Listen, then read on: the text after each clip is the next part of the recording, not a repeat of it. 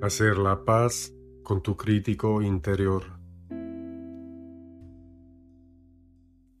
De Camille Gredi.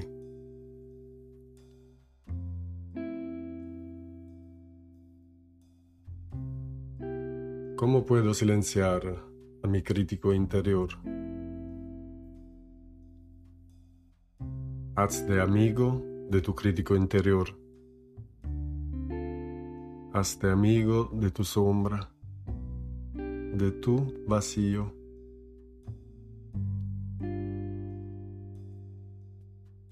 En la película El Padrino, Michael Corleone dice eso.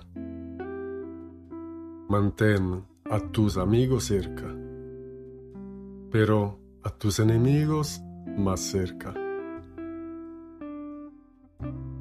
Es una invitación a ser consciente de tus enemigos para que no puedan hacerte daño. Poder observarlo de cerca nos ayuda a protegernos mejor en casos que atenten a hacernos daño. Probablemente todos pensamos que el crítico interior es nuestro enemigo. Pero, ¿y si es un aliado? Reconozcámoslo. A veces tenemos que prestarle mucha atención para mantenerlo a distancia. Sobre todo si está acostumbrado a tener un papel importante en nuestra vida. El cambio nunca es fácil. A menudo es necesario vigilar el crítico interior para evitar que levante demasiado la voz. En este sentido, es aún más importante hacerse amigo de nuestra sombra. Luchar contra el crítico interior puede ser una lucha agotadora. Para integrar la sombra y la luz dentro de nosotros, es importante aceptar esta parte de nuestro ser.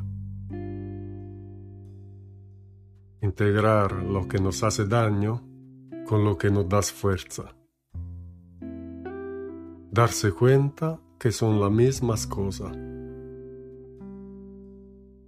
Sin la oscuridad, la luz no puede existir.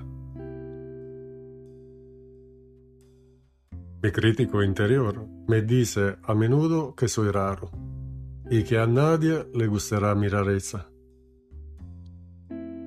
Me dice que no soy una persona con éxito porque no gano lo suficiente y que mis sueños para el futuro son una tontería. Ahora puedo notar cuando mi crítico interior se activa y comienza a juzgarme sin piedad. Sé que no es la parte más verdadera de mí, solo un saboteador que intenta tergiversar la verdad.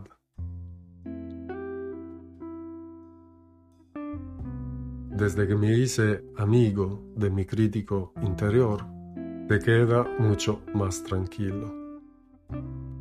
Ya no me dejo influenciar de lo que me dice. Aprendí a observarlo. Aceptar tu crítico interior es la única manera de tranquilizarlo.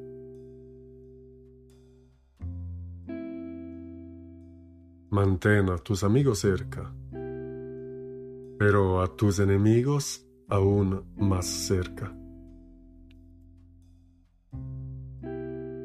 En cuanto mi crítico interior te hace oír, soy inmediatamente consciente de él. Escucho lo que tiene que decir y luego lo dejo ir.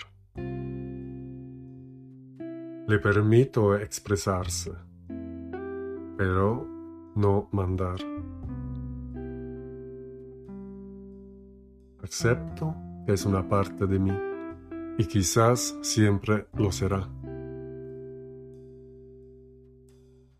Lo tengo cerca o siente que existe, pero ya no gobierna mi mundo. Sé cuando entra en acción y también que no soy yo.